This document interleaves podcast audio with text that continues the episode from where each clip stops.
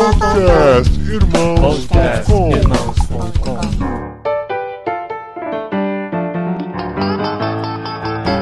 Olá, pessoas! Podcastirmãos.com onboard entrando no ar. Nós estamos aqui no Vocari Experience, no Voc Hope, dentro do Logos Hope da OM, pela primeira vez gravando um podcast sobre as águas. E estamos aqui ao vivo com essa galera que vai fazer barulho agora. Muito bom! Estamos aqui no navio Logos Hope, atracado em Santos. E eu preciso falar que é uma grande honra estar aqui, porque eu sou torcedor do Santos. Cadê a torcida do Santos? Uou! Geralmente eu faço isso, só levanta um velhinho lá no meio. Ah, aqui tem gente. Aqui, pelo menos, nós somos maioria. Estamos em Santos, estamos aqui ao vivo dentro do navio. Um grande privilégio estar dentro desse navio que tem tanta história. Faz 20 anos a última vez que ele passou por aqui. Ele vai passar por todo o litoral brasileiro. E embarcado junto comigo, temos aqui Simval Júnior. De volta. Olá, pessoal, tudo bem?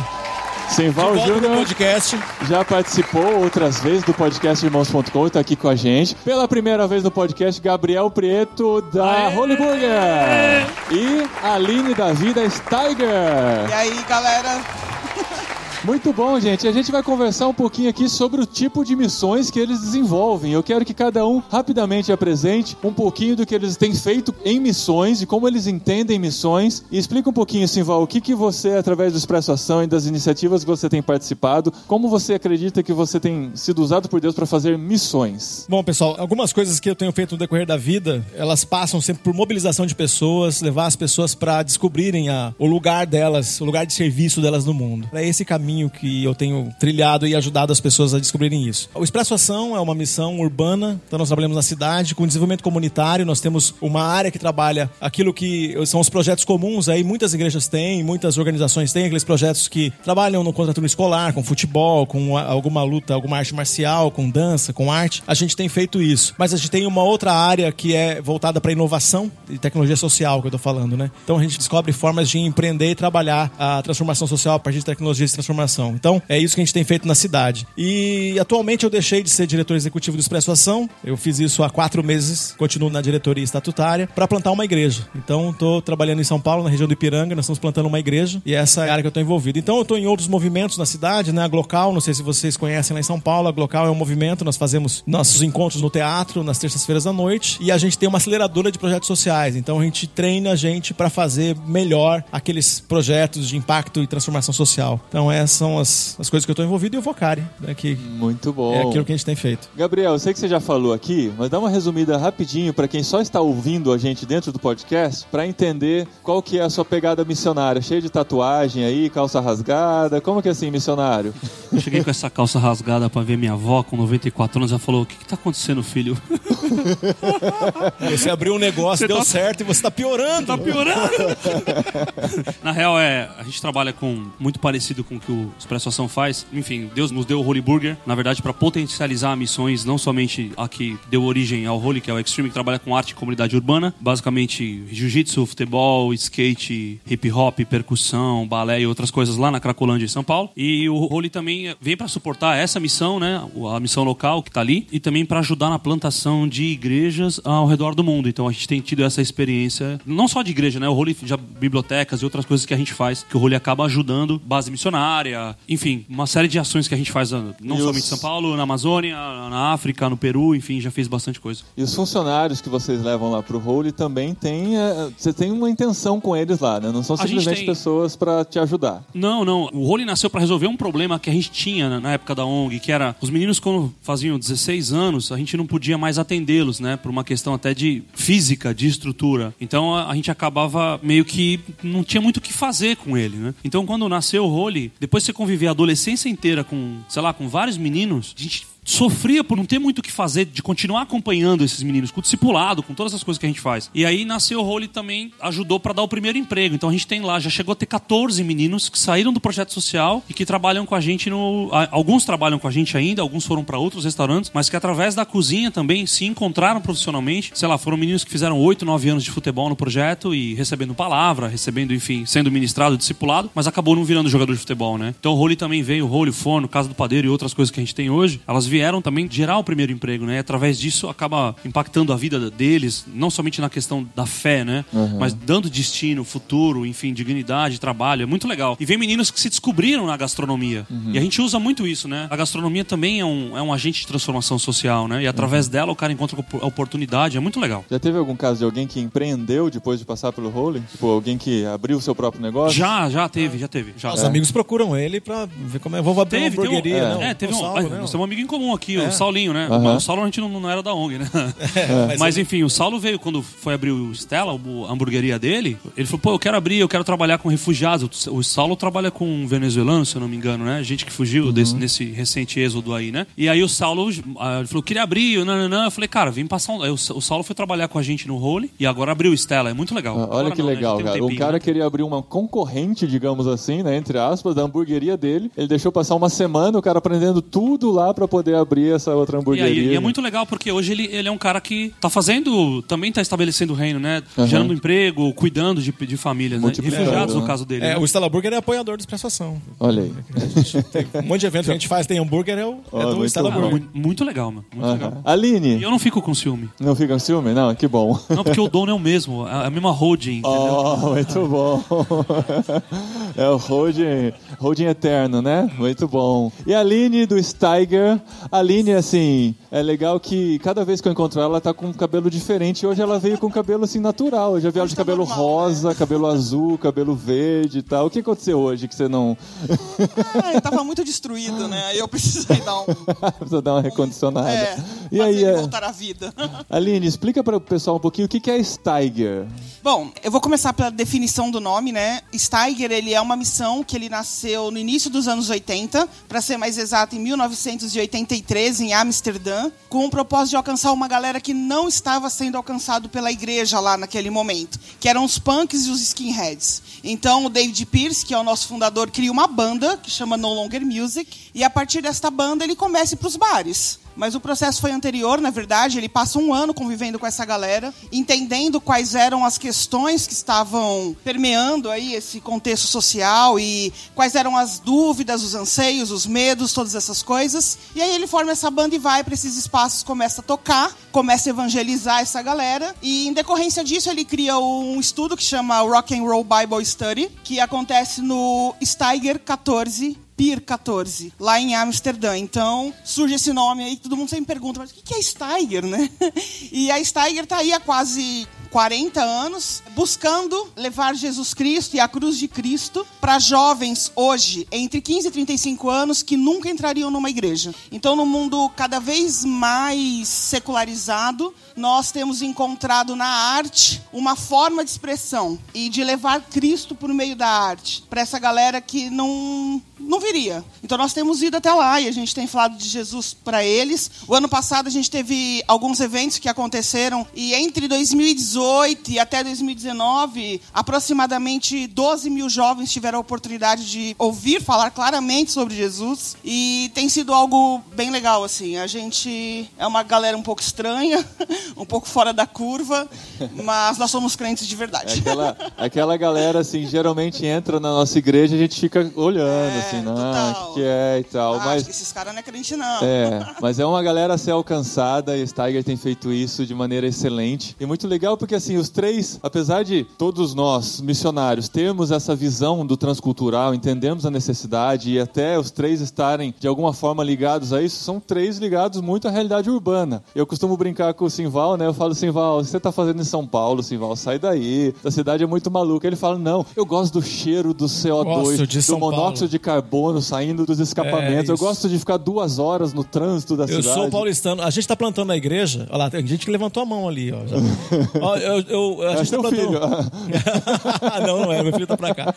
A gente tá ah, é, plantando uma igreja e a nossa, a nossa igreja tem SP no nome, nossa igreja é SP. Nossa igreja é Aí SP. tem uma coisa, quando eu tava na inauguração, eu falei, galera, é o seguinte: se você não gosta de São Paulo, não vai rolar você tá aqui. Porque aqui tem uma galera que curte viver nessa cidade. Curte essa Metade das louca. pessoas que moram em São Paulo não gostam de São São Paulo e a outra metade gosta. A gente tá comprometido em trabalhar intencionalmente com aqueles que gostam da cidade, porque quem gosta da cidade tem uma relação com a cidade, de pensar, de viver os horários, a hora que as coisas acontecem, ah, os lugares onde a gente gosta de comer ou de fazer as coisas. Então tem essa, essa intenção, né, na hora de apresentar o evangelho. É, isso é muito legal, porque se você vive num lugar, até a gente falou de trabalho, a gente falando até da cidade, se você está num lugar que você está lá só para ganhar a sua vida, né, só para pagar seu boleto, você não vai se relacionar com ninguém, você não vai viver aquela realidade e vai deixar isso Vai perder sempre sonhando com a próxima fase. né? Quando será que eu vou poder sair daqui? A gente fala isso até um paralelo, né, para quem tem filho pequeno. A gente fala assim, ó, curta cada momento do seu filho. Não fica só esperando o próximo momento, senão você vai ver ele fez 18 anos, você só ficou esperando passar a idade, né? E acho que na cidade, no trabalho, quando você entende o seu lugar e a sua vocação, você começa a viver de uma forma muito mais intencional tudo que você vive, né? É isso aí. Ah, eu amo São Paulo também, cara. É mesmo? Eu só lamento eu ter criado o WhatsApp, cara.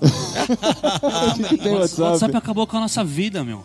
Por quê? Porque você tem que ficar online, é, é muito louco isso, né? A tecnologia, cara. E a gente tem, desliga tem mais. Você quase não desliga mais, né? Eu tenho tido a experiência, não, não sei se é uma realidade só aqui em São Paulo, né? Mas acho que, enfim, de não ter que estar disponível. Nós não somos obrigados a estar disponível o tempo todo, né? Me dá agonia de não ter duas flechinhas azul agora, meu. Não tinha essa parada antes, sabe? Os dois Ah, as sinaizinhos duas do... flechinhas azul. aham. Você trabalha com tecnologia, pô. É que eu não ativo, a minha não, não ah, tem. entendi. ah, isso é legal. Eu não fiz isso ainda. É, mas é, gente- isso é pior, sabe? É o pior tipo de É gente, pior, né? o pior tipo de gente que faz isso, sabe por quê? Porque ele lê tudo, mas não responde nada. Exato, eu respondo quando eu quiser. Não, é engraçado porque Muito se- melhor. É engraçado porque a, a pessoa te mandar oi, só fala assim, oi. Aham. Aí está. Você Cara, é obrigado mas, ó, a responder um oi, né, meu? Eu falo, Mas ó, vamos, vamos- vamos discutir isso agora, tecnologia. É muito melhor quando você recebe uma mensagem de texto, você lê e responde quando quiser, do que quando a pessoa te liga no meio de tudo e o telefone é prioridade. Você tem que parar pra atender, não é verdade? Se bem- Ou não, né? É, então. Eu, eu já. Cara, tem várias formas de comunicação. Você pode mandar mensagem, WhatsApp, você pode falar pelo Messenger. Pode mandar uma Pra carta. É. que você vai ligar pra alguém? Não me ligue. Não precisa ligar. Mande mensagem. É, Marco Aurélio, cadê Marco Aurélio? Ouviu um amém, Marcola? Cadê? Aê, não precisa ligar, Marcola. Pode mandar uma mensagem, a gente vai ler e responder. O Tá tutorial, o tutorial pra eu chegar aqui no, no- no Logos foi. Foram quatro vídeos de um minuto, meu. Ô, Marcola, me ajuda! É, o Marcola, se ele não liga, ele manda vídeos. Manda vídeo, Aí você muito tem que legal. assistir o vídeo da cara Aí o filho dele assim, passa correndo legal, em casa, ele fala, ô filho, aí bota o filho no ar, mó legal. Alguém, né? Mas essa é a realidade urbana. E nessa realidade a gente precisa de pessoas que intencionalmente estejam vivendo aquela realidade. E até existe alguma polêmica com relação a isso, mas agora a gente aqui, como pensando em missões urbanas, a gente pode falar sem ninguém poder rebater o que a gente está falando. Porque missões urbanas também é missões, né? Não é só se a gente não está pensando em outros países que nós não estamos fazendo missões. Ah, é. Existem outras culturas dentro de uma única cidade, como a cidade de São Paulo, por exemplo. Total. E isso é uma coisa bem pertinente, assim. A gente, como Missão Steiger, a gente faz muitos estudos com relação a esses movimentos da cultura, para entender e para encontrar esses pontos de contato de como a gente ser relevante, respondendo aquilo que as pessoas estão buscando numa linguagem que elas entendam. Então, não adianta a gente usar um evangeliquez na rua que o cara vai olhar para mim e falar: o que que você tá falando? Tipo, né? Chegar, ô varão, você não quer fa- ouvir, ouviu falar sobre Jesus? Mas existe esse, esse fenômeno, né? Hoje, 80% dos jovens que existem, eles vivem nas áreas urbanas. E houve um meio que um êxodo, assim, né? Da galera vindo. Sim. E é uma galera que hoje forma o quê? Mas tipo um bilhão de pessoas no mundo, né? Então é muita gente. Até tem uma coisa que aconteceu aqui que vocês talvez tenham reparado, talvez não, que quando nós estivemos aqui na frente, tanto o Paulinho quanto o GP e eu, você não percebeu a linguagem típica de igreja. Isso é um fenômeno das missões urbanas de gente que trabalha na rua. A gente corta todo o evangeliquez do nosso, nosso vocabulário e toda vez que a gente for falar aleluia, glória a Deus, amém, a, gente, fala, uau. porque quer. A gente fala uau, né? É, a gente fala uau, é. Eu falo aleluia, glória a Deus. Mas cara. a É, gente fala, ué, por que não? mas a gente fala porque quer. né? É, a gente sim, tem é. intenção de Tem dizer, intenção, não é, exatamente. não é, de linguagem. não, Não é sai sem é. querer, né? Não sai sem querer. Porque imagina, você tá falando com uma pessoa dando uma, uma palestra numa escola e a pessoa te conta um negócio legal, você fala glória a Deus e o cara Mas é porque tem o Cabo da Ciolo, né, mano? Ele ajudou. agora, agora ficou, né? É O verdade. Cabo da Ciolo ajudou nesse rolê. Agora ficou Porque tranquilo. né? virou meme, né? Botaram X, né? Glória a Deus. glória a Deus. Aí, Agora ficou mais fácil, né? aí até, até o ateu dá glória a Deus hoje, mano. É verdade. É legal, não, é mas quando o ateu fala é glória a Deus. É, é, por causa do Daciolo. Tô brincando, é verdade, é verdade. Então, no lance do fenômeno urbano, cara, é, assim, quando Jesus institui a igreja, enfim, quando nasce a história toda, não tem a ver com a teologia dela só, mas tem a ver com a linguagem dela para o tempo, né? Então tem muito a ver com o que a gente faz, né? Né? A gente lutou, eu sei que eu lutei a minha adolescência, a juventude, boa parte da minha juventude, lutando entre sagrado e profano, né? A gente falou sobre isso lá atrás, lembra, Paulinho? A bateria. Sim. A bateria chegou na igreja, nossa, mano. Eu passei o por mundo- tudo isso, cara. O mundo entrou na igreja e tal. Aham. Aí, a enfim, né? guitarra. E outras coisas. Depois de um tempo virou tatuagem. Agora eu não sei o que é. Mas enfim. DJ, agora é agora DJ DJ, no coach. Agora DJ, chegou, o é. coach chegou na O igreja. coach, né? o coach, é. Agora o louvor feito com DJ. Mas é a- faz parte da. Eu acho que, principalmente das igrejas urbanas, nem tô falando só de linguagem, e nem de falar o que as pessoas querem ouvir, né? Mas de dar resposta, assim, quando a Aline falou. Da linguagem também tem a ver, né? Da cultura, o contexto onde está inserido. E ao invés de espanar as pessoas por causa da nossa linguagem, da nossa roupa, das nossas culturas, não transformar costume em, em dogma, doutrina, a gente aproxima, que é o- muito que o, o Marquinhos fala, Marquinhos Botelho, de encurtar a distância entre o Jesus e as pessoas, né? Acho que a- o, o evangelismo urbano tem muito disso, porque vamos combinar, se o cara quer ouvir uma palavra, uma mensagem, ele vai no YouTube. A gente faz muitas vezes isso. Ou- Quer se ouvir um pregador, né? E querendo ou não, as pessoas estão. E, eu- e agora o podcast também, né? Que é, pra mim, o podcast é o, é o YouTube do rádio. É, isso. Pra você ouvir fazendo outra coisa. Você pode ouvir lavando louça no trânsito. Em São Paulo, cara, a gente mora nas públicas No de São ônibus, Paulo. no Os metrô, já era. Três horas por dia ouvindo podcast, porque estão no trânsito, né? Então, é, a única, são, é a única cidade que pode dar conta do conteúdo que vocês têm. É verdade, E tem é, uma, de e tem uma coisa outra aí. coisa, só pra concluir assim, que eu acho que a gente tem em comum também, que é a nossa vida falar, não só a nossa boca falar. Uhum. Sabe? Tem muito a ver com as. Sabe a, a fé sem obras? No nosso contexto urbano paulistano, a gente tem muito mais, claro, além de ser, né, do que fazer, mas consequentemente sendo, fazendo, porque aí no contra isso não tem. Sei lá, o cara pode falar, ah, mas os crentes são assim, os crentes fazem aquilo, crente é tudo não sei o quê. E aí quando a gente se desenvolve, como a gente, como todo mundo aqui tá- já falou, cara, conta essas obras, quando você gerar um emprego pra alguém, você cuidar de alguém, você estender a mão a alguém. Não é o evangelho do abraço grátis também, não é isso que eu tô falando, mas o evangelho encarnado em nós, né? Sendo traduzido em atitudes, contra essas coisas no contexto urbano não tem o que falar. Por exemplo, a Cracolândia, que é o contexto onde eu tô bastante inserido lá. Cara, 90% das missões que estão lá são, são evangélicas, mano, são cristãs. Aham. Entendeu? Então tem muito a ver com o dia a dia, né? A gente presente, a gente fazendo, a gente cuidando. Ah, mas isso não importa. Quanto às nossas obras, quanto aquilo que a gente faz, não tem palavra. E eu acho que isso, não somente urbanamente falando, mas acho que o cristão de um modo geral, né? Não tem muito que. a gente amar as pessoas, né? No sentido de que, cara, eu sou um cristão, eu sei qual é a norma pra minha vida, é a partir da palavra. Quando eu vou falar de Jesus pra alguém, eu não posso esperar que aquela pessoa, ela em dois dias vai se transformar exatamente num cristão que tá há 40 anos caminhando dentro do evangelho. Então eu, eu acredito que é muito isso, assim, de entender que eu estou pregando pra pessoas que não conhecem a Cristo, Sim, né? sim. Que não tem uma referência bíblica que rege o padrão moral, que rege o padrão social, a forma como ela se relaciona amorosamente, sexualmente, na vida, enfim, tudo, né? E de compreender que, cara, eu preciso compreender esse contexto, da onde a gente tá indo, né? Que é diferente do meu.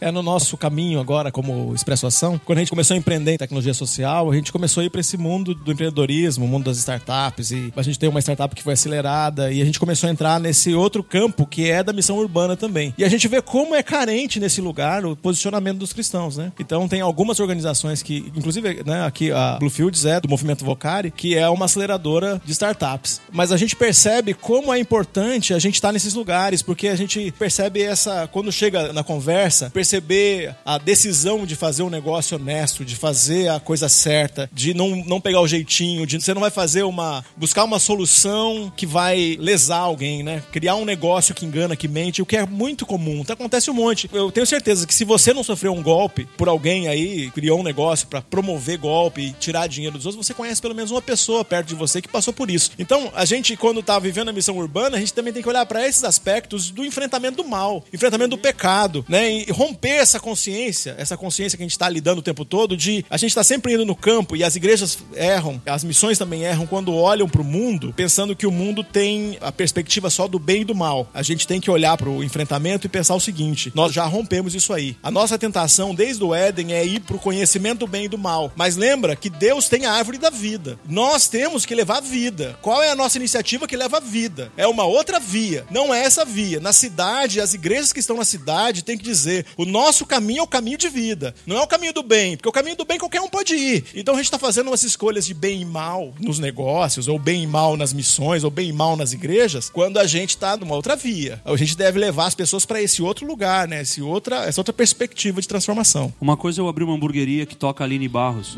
E você acha que não, tem- não tentaram fazer isso comigo? Já, Tentaram, não, mano. já deve ter, Pra deve ser ter algumas, holy, né? Mano. algumas, né? Pra ser holy tem que ter ali de barro. Você entendeu, mano? É, pelo amor. Nada contra mesmo. Meus filhos adoram as. Meu, boto pode ouvir. A Tá música do bem. pinguim, né? Legal, Tá, legal é. pra caramba. É, socar, tem um monte de coisa legal. Olha que interessante. Acho que 70% da minha equipe que trabalha no Role no Phone, cara, eles não são cristãos. Não faz sentido eu só contratar crente também. E olha que interessante. Todos os missionários que a gente apoia, por exemplo, o Ismael e a Fanny constroem imóveis para refugiados do Estado Islâmico. E é uma coisa que a gente não, não, não fica promovendo isso. Todas as vezes que esses caras que a gente apoiam estão no Brasil de férias, normalmente eles vêm em março pro Brasil. Cara, eu trago eles para falar pros meus funcionários. Pra ele entender o seguinte, cara, você não tá trampando uma empresa à toa que vai fazer o patrão ficar milionário e, e surfar na Indonésia. Tá ligado? Eu fui surfar na Indonésia, por isso que eu falei. É. Entendeu? Porque senão, que assim, eu falo, eu, eu falo direto Mas isso a pra parte eles. do milionário é verdade ou só da Indonésia? Cara, a minha próxima casa tem rua de ouro, é o que eu posso te dizer. mano. Bora lá, bora lá. e tem várias casas lá, várias moradas, É, né? boa, não é só a boa. minha. Então, o lance pra mim, cara, é o corporativismo, né? Os caras estão procurando propósito nas coisas, cara. E a gente descobriu o nosso propósito maior de vida, cara. Jesus, mano. Uhum. E aí, através das coisas que a gente faz, através das coisas que nós somos, eu não posso falar que eu sou crente, domingo, Estado Islâmico, casa, Amazônia, que nem agora África. E se eu for um patrão, um dono tosco, que não dá bom dia, Uhum. que paga por fora, esqueminha. Então, e é muito legal, porque aí você é desafiado, ou pelo menos a, a viver isso todo dia, cara. Não tem mais. Eu não boto uma roupa no, de pra ver Deus domingo. Vou botar roupa pra ver Deus. Eu vou lá, vejo Deus, legal, e domingo eu largo, tiro ela e vivo outra Volta parada. pra vida, Já não né? tem mais aquilo, né? Uhum. Todo. É, every single day mesmo. Todo dia ser É a aquilo vida, que. né, Aconteceu, ó, anteontem, um funcionário nosso, cara, descobriu que a mãe foi diagnosticada com câncer. Ele tá sempre nos cultos lá. A gente faz sempre um. Tem uma devocional que eu dou toda quinta-feira pros funcionários há cinco anos já. Cara, ele chega e fala: pô, minha mãe tá com câncer e tal, diagnosticada, vai ter que fazer cirurgia urgente da mama e tal, não sei o quê. E ele era o gerente de plantão da noite, cara. Aí eu podia falar: ó, fica até uma da manhã aí e quando você saísse. Cara, não, eu falei: vem cá, mano. Abracei ele, falei: vem cá. Orei com ele, falei: que notícia horrível, mano, de diagnóstico. Tem alguém que pode substituir? Pode, cara. Então vai lá, abracei, o moleque abraçou, chorou, saiu e foi embora. Não teve o louvor, não teve o momento do olha pro teu irmão do lado e fala qualquer coisa. Muito bom. Você entende? Tem muito a ver com o dia a dia. Teve uma outra coisa, até falei com ela ontem. A, a Fabi, uma vizinha nossa. A Fabi mora em frente ao role e um dia ela virou e falou assim: pô, tô pra ser despejada, é, não sei o que, não consigo pagar meu aluguel, preciso de um trabalho, me arruma qualquer coisa aí pra eu fazer. Aí antes de eu responder, ela falou: ah, mas você nunca vai me dar um trabalho, né? Você é crente. Aí eu fiz assim: eu levantei, cara, abracei ela, eu falei: cara, se Jesus te ama, quem sou eu, mano? Quem sou eu na fila do pão? A hora que eu abracei ela, ela parecia minha filha no meu colo. Custou uma negona linda, mano, gigante, começou a chorar. O que, que é isso? O que, que eu tô sentindo? Falei, seja bem-vindo à Você presença tá de sentindo. Deus. Você tá, quando acontece isso, eu falo assim, você tá sentindo o que eu acredito. Ela Olha. fala, mas como? Eu não, mas eu não acredito em Deus. Não, mas esse, esse sentimento que você tem aí, que você tá emocionado... amor, né, mano? É o que eu acredito. Essa questão do propósito é algo essencial, assim, porque hoje a gente tá vivendo numa época de pós-verdade, né? Onde não existe uma verdade absoluta. Pra essa galera que não é cristã, né? Então, qualquer verdade, ela pode ser relativa a partir daquilo que eu interpreto como verdade. Mas isso é uma coisa muito legal pra galera, porque, de certa forma, a gente consegue encontrar um ponto de contato nisso. Porque se eu sou genuíno naquilo que eu falo e naquilo que eu. Se o meu discurso tá alinhado com aquilo que eu pratico, as pessoas me ouvem. E, cara, isso é uma coisa muito boa pra nós que vamos pregar o evangelho, porque se a minha vida condiz com aquilo que minha boca tá falando, as pessoas vão me ouvir. Essa questão hoje do propósito tem muito sentido.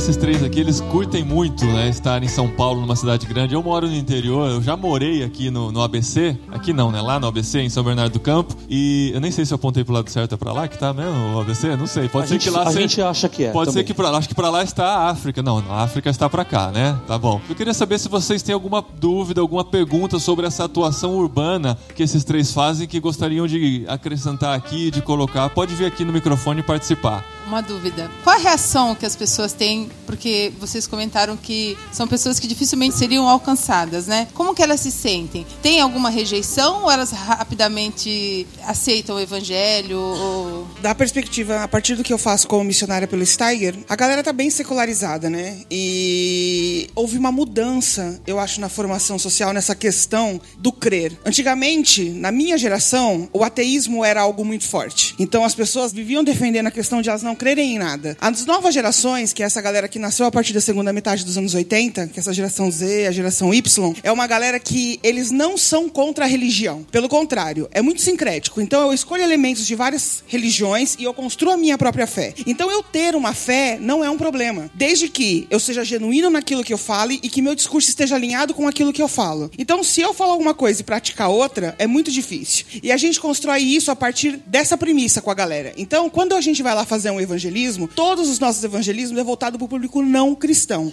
Então, dificilmente um cristão se sentiria à vontade naquilo que a gente faz. Ele nem acha legal, né? Não, Bruno? nem acha, definitivamente.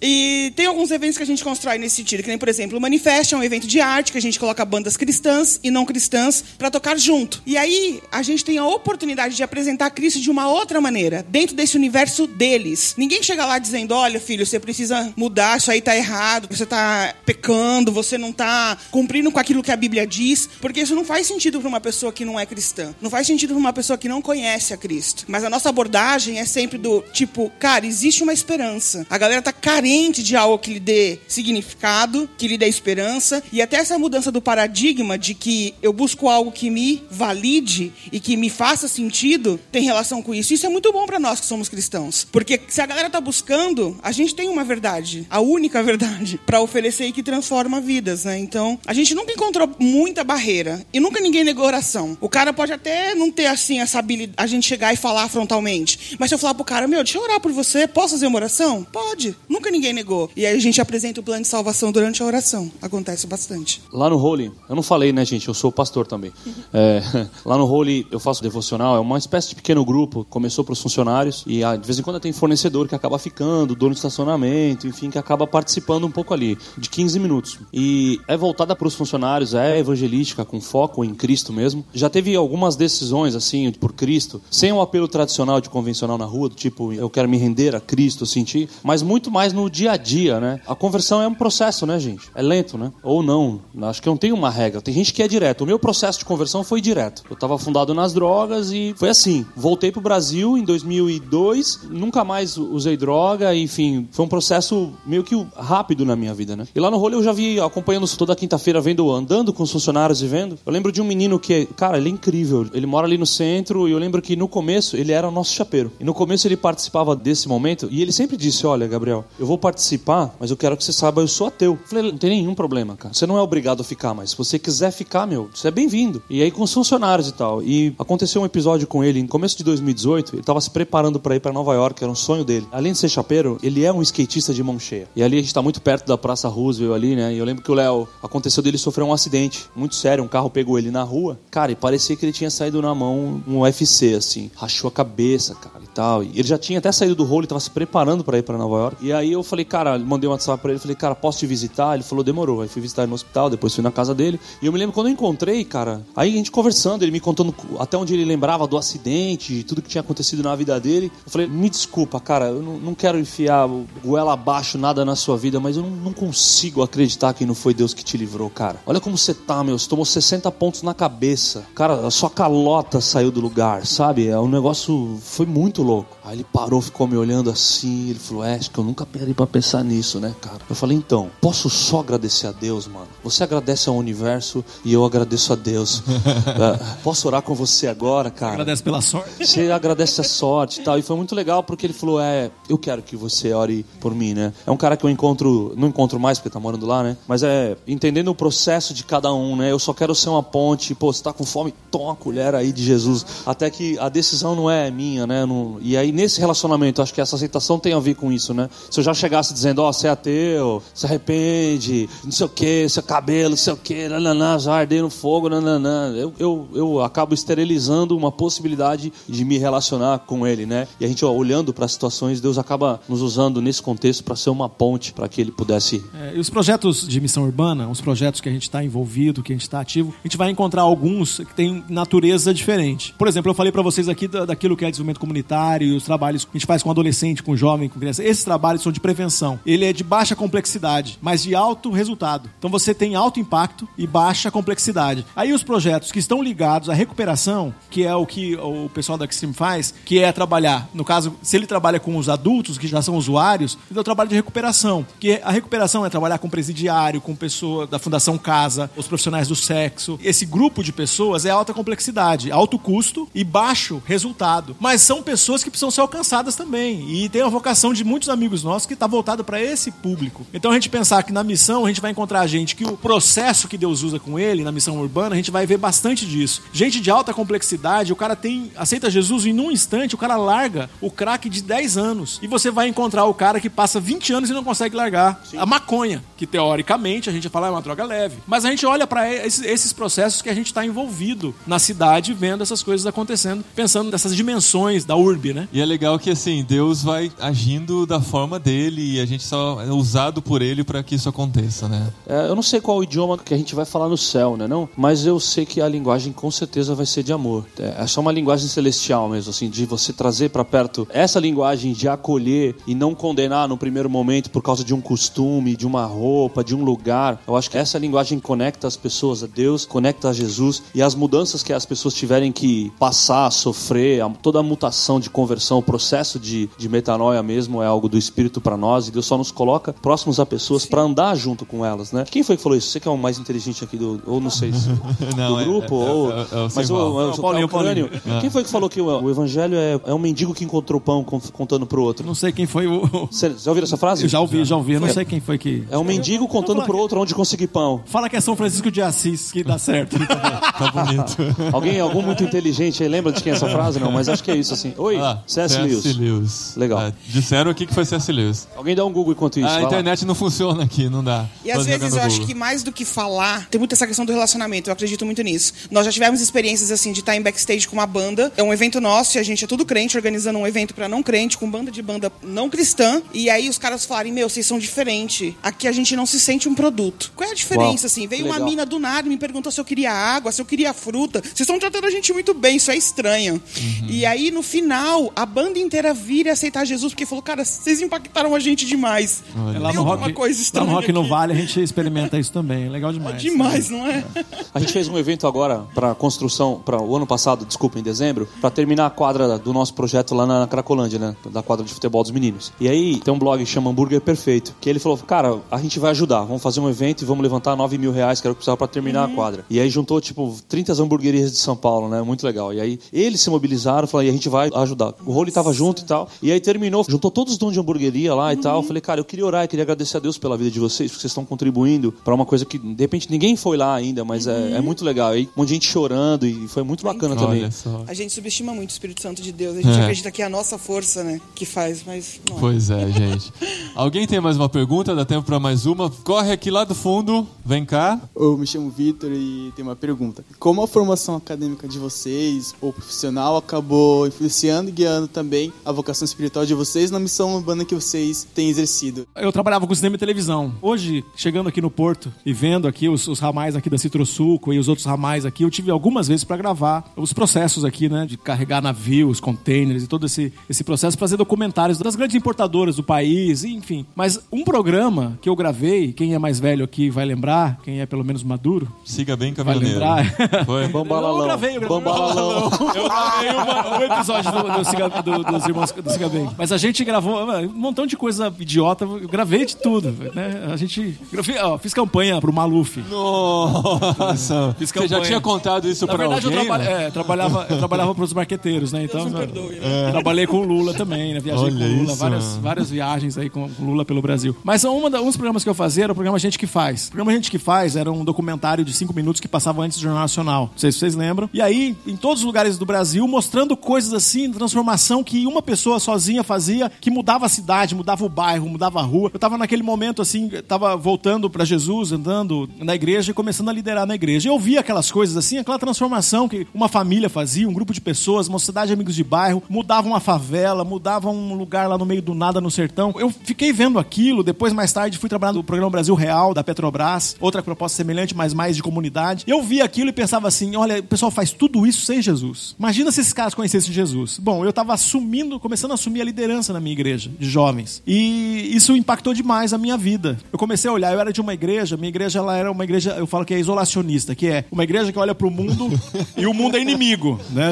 Foge dele, né? Isolacionista. Uma igreja é um gueto, né? É um gueto, né? A- Nunca tinha ouvido isso, cara. é, isolacionista. É, na verdade, é o conceito. Não, o conceito de Niebuhr. Niebuhr, um escritor da década de 50. Esse negócio de ficar da igreja como um ambiente isolado. A igreja cresce porque nasce alguém lá, entendeu? Alguém ficou grávida, a igreja vai crescer. Aleluia, vai ter batismo daqui uns 10 anos. Então, é, a gente tinha que vencer essa barreira na minha igreja. E graças a Deus a gente venceu. A gente viveu um avivamento. Avivamento é uma coisa assim que você vive, depois que passa, você percebe. Eu tava num avivamento, porque você pensa que aquilo lá é normal. Então, a minha igreja, que tinha 60 membros, o culto de jovens tinha 50 jovens. Se você colocar para 500 pessoas, para mil pessoas numa igreja grande, você vai falar que isso é demais. Mas na nossa proporção era avivamento, era a gente estando Jesus na- no banheiro da escola, era um montão de coisa acontecendo, porque a gente resolveu limpar uma praça. A gente resolveu, num programa de cultura da escola, resolveu levar a banda da igreja lá para tocar. Resolveu fazer coisas que naquele momento lá era muito disruptivo para as igrejas no entorno, mas a gente, a partir daquela experiência que eu tinha de estar lá na profissão de cinema e televisão, isso teve impacto. Mas só que assim, depois que a gente vê um jovem sobressaindo, então numa igreja isolacionista, você vê um jovem sobressaindo, você fala o quê? Manda ele ser pastor, né? Vai estudar teologia.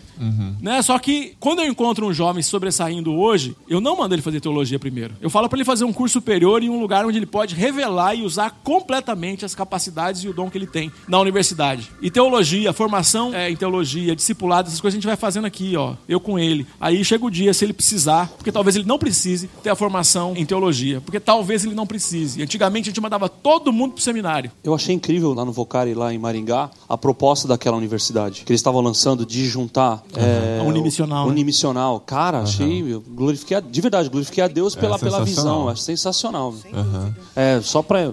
Contextualiza então, sobre a proposta da, da universidade. A Unimissional, eles têm uma universidade lá chamada Unicesumar, que oferece formação, tá super bem conceituada no Brasil, e eles têm uma visão missional, os donos são cristãos e tal, e eles estão propondo para o ano que vem, a partir do ano que vem, eles começarem a trazer pessoas que façam a formação profissional em um período e no outro período façam a formação ministerial. Então o jovem sai de lá preparado profissionalmente e ministerialmente para poder cair no, Isso é legal no mundo. demais. Eu achei incrível. Eu achei incrível, mano. É. É bem revolucionário. É muito legal. Então, Aline, no meu sua caso, profissão. É, É. eu trabalhei a vida inteira com a área administrativa, fui auditora financeira, fui auditora fiscal, trabalhei em escritórios de advocacia, de tributário, fiz muita coisa nessa área. E aí, um dia eu resolvi seguir os passos do meu marido cineasta e fui estudar produção de cinema aí. e virei produtora de cinema.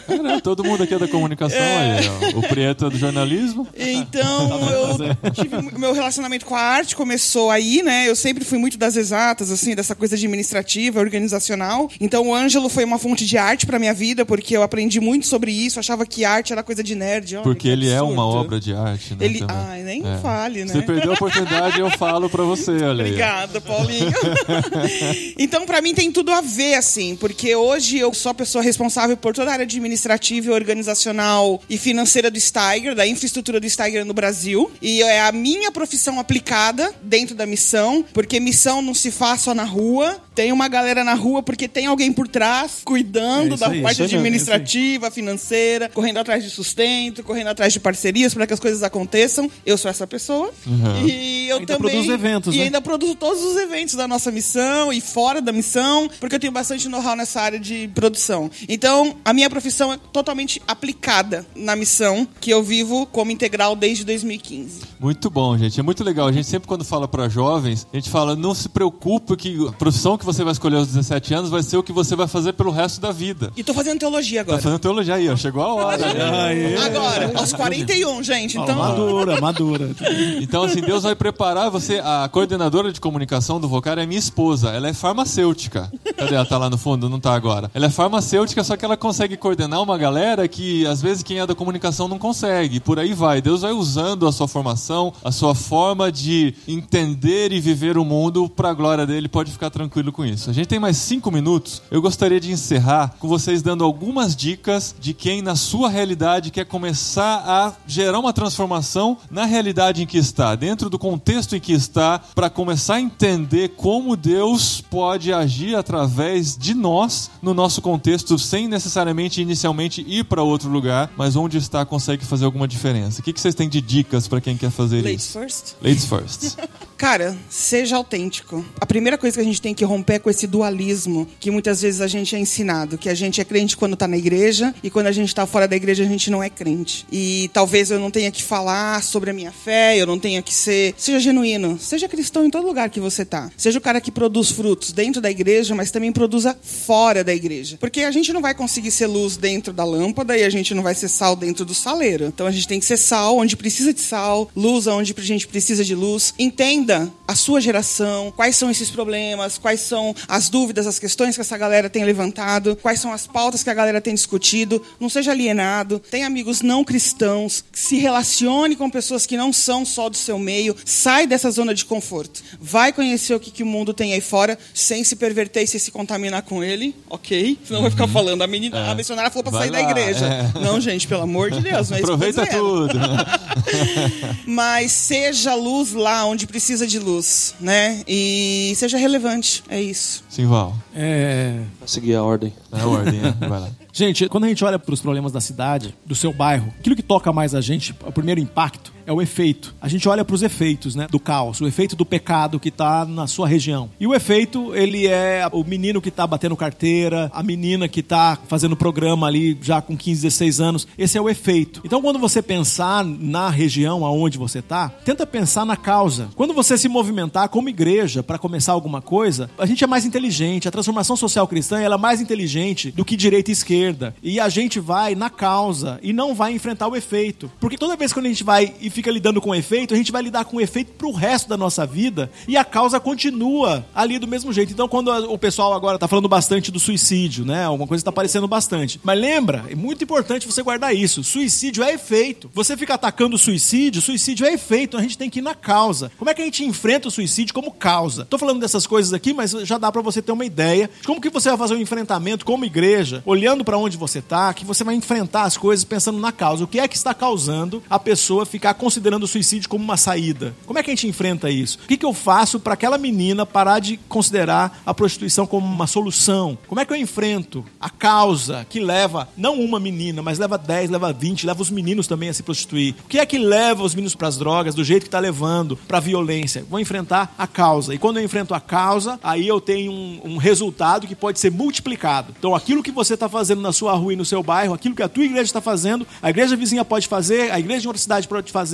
a igreja em outro país pode fazer, se você enfrentar a causa. Então, pedir criatividade para Deus para a gente enfrentar a causa e não o efeito. Toda vez que a gente faz o efeito, a gente está fazendo a transformação social que aí qualquer pessoa pode fazer. Na verdade, os governos se estabelecem lidando com o efeito, mal e mal com o efeito, porque a causa, o enfrentamento é mais difícil e o enfrentamento seria de solução, uma vez que o problema fosse resolvido, seria de solução completa do problema, né? E não do efeito. E eu queria falar sobre a teologia do bolo de chocolate com cenoura. Olha só, pra, Teve a pra da fechar bem, prosperidade, né? Teve a da libertação.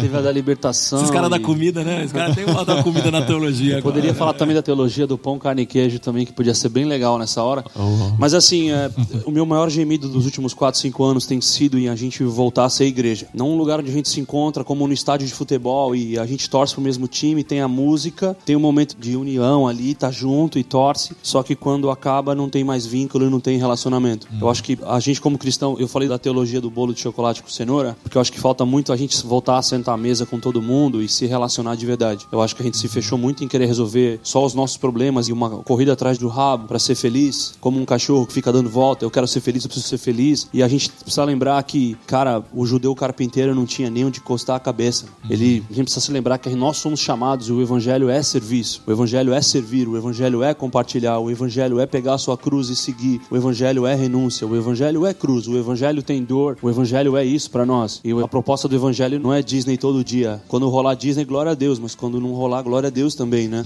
E eu falo do bolo de chocolate com cenoura, que às vezes o nosso vizinho, as cidades estão, no nosso caso urbano, elas estão se verticalizando em qualquer lugar, certo? E aí como é que a gente vai entrar nos apartamentos? Como é que as pessoas não querem simplesmente ouvir uma mensagem mais, porque se elas precisarem da gente para ouvir essa mensagem, elas vão no YouTube, elas vão no Netflix, elas vão em qualquer lugar, tá cheio de coaching, um monte de gente. Que as pessoas precisam mesmo é de nós cristãos nos levantarmos e nos colocarmos à disposição para estender a mão, para ser o elo entre o vazio delas para com Deus, porque a gente sabe que não somos nós que vamos preencher esse vazio delas, mas é Deus é quem preenche através das nossas vidas, né? Como é que a gente vê Deus hoje? Se alguém chegar para você, ó, na hora que você for desembarcar desse barco aqui, aqui e perguntar: como é que eu faço pra ver Deus? Qual é a tua resposta? Você vai falar: vai na minha igreja? Você vai dizer: olha pra mim, vamos lá, vou te mostrar. Deus é que posso te dar um abraço, posso te contar quem é Ele, olha pra minha vida, vê Jesus em mim. Eu não tô falando da teologia do Evangelho, é um abraço, mas tem a ver com muito mais eu me abrir pra me relacionar e aí sim bater na porta do vizinho do prédio, do vizinho do lado, leva o bolo de chocolate com cenoura e fala assim: ó, senta aí, desliga o celular, desconecta do WhatsApp, mano, vamos trocar O ideia. de cenoura com chocolate. É, de cenoura com chocolate. É, de desliga, chocolate com desliga um minuto e aí a gente vai de voltar com um lance que é, para mim que é, é a beleza da igreja, né? A comunidade que divide lágrima e sorriso. Né? Uhum. Tá na hora da gente voltar a ser as comunidades que dividem lágrimas e sorrisos, né? De transformar as nossas comunidades como um referencial no bairro, né? E não as pessoas reclamarem porque a gente ocupa as ruas durante os domingos e transforma o bairro num caos e ela não é resposta. Se fechar, o que, que acontece se a sua igreja fechar hoje? Os vizinhos vão agradecer, tua comunidade vai agradecer, vai falar: Meu, graças a Deus, crente foram embora. Até da glória a Deus.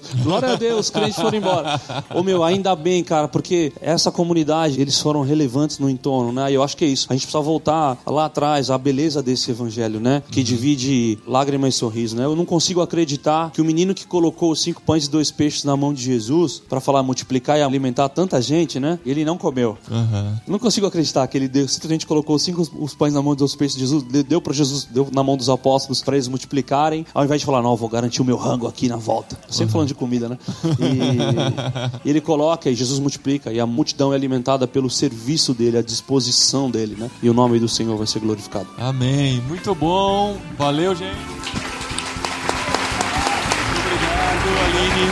Obrigado, Júnior. Obrigado, Gabriel.